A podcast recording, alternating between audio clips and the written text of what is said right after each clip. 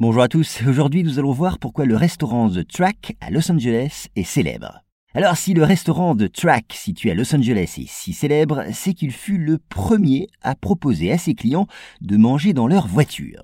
Donc vous l'avez compris, le premier véritable drive-in.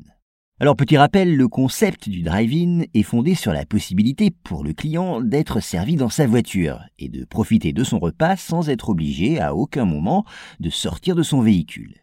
Eh bien, c'est ce restaurant, The Track, qui a été le premier à exploiter cette idée.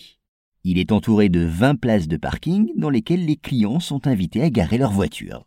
Alors, en ouvrant sa vitre, le consommateur aperçoit un tapis roulant monté sur un rail, et bientôt, sortant d'une des fenêtres du restaurant, une sorte de boîte roule sur le tapis et s'arrête devant lui. Équipé d'un haut vent, ce curieux appareil le protège même de la pluie. Crayon et carnet permettent alors au client de passer sa commande. Il presse ensuite sur un bouton et la boîte repart à une allure pressée. Mais elle revient très vite, porteuse de la note. Il suffit alors de payer pour qu'à l'issue d'un nouveau trajet, la commande arrive à destination. Alors assez rapidement, le restaurant The Track remporte un franc succès. Les clients se pressent sur son parking.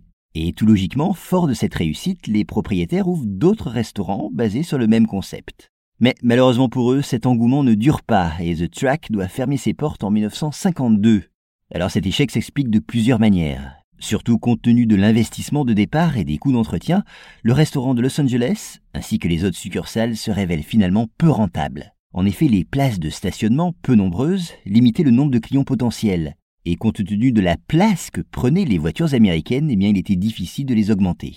Mais ce qui a surtout entraîné la désaffection des consommateurs américains, c'est une évolution de leurs habitudes. En effet, les clients ont rapidement préféré emporter leur repas chez eux plutôt que de le consommer dans leur voiture.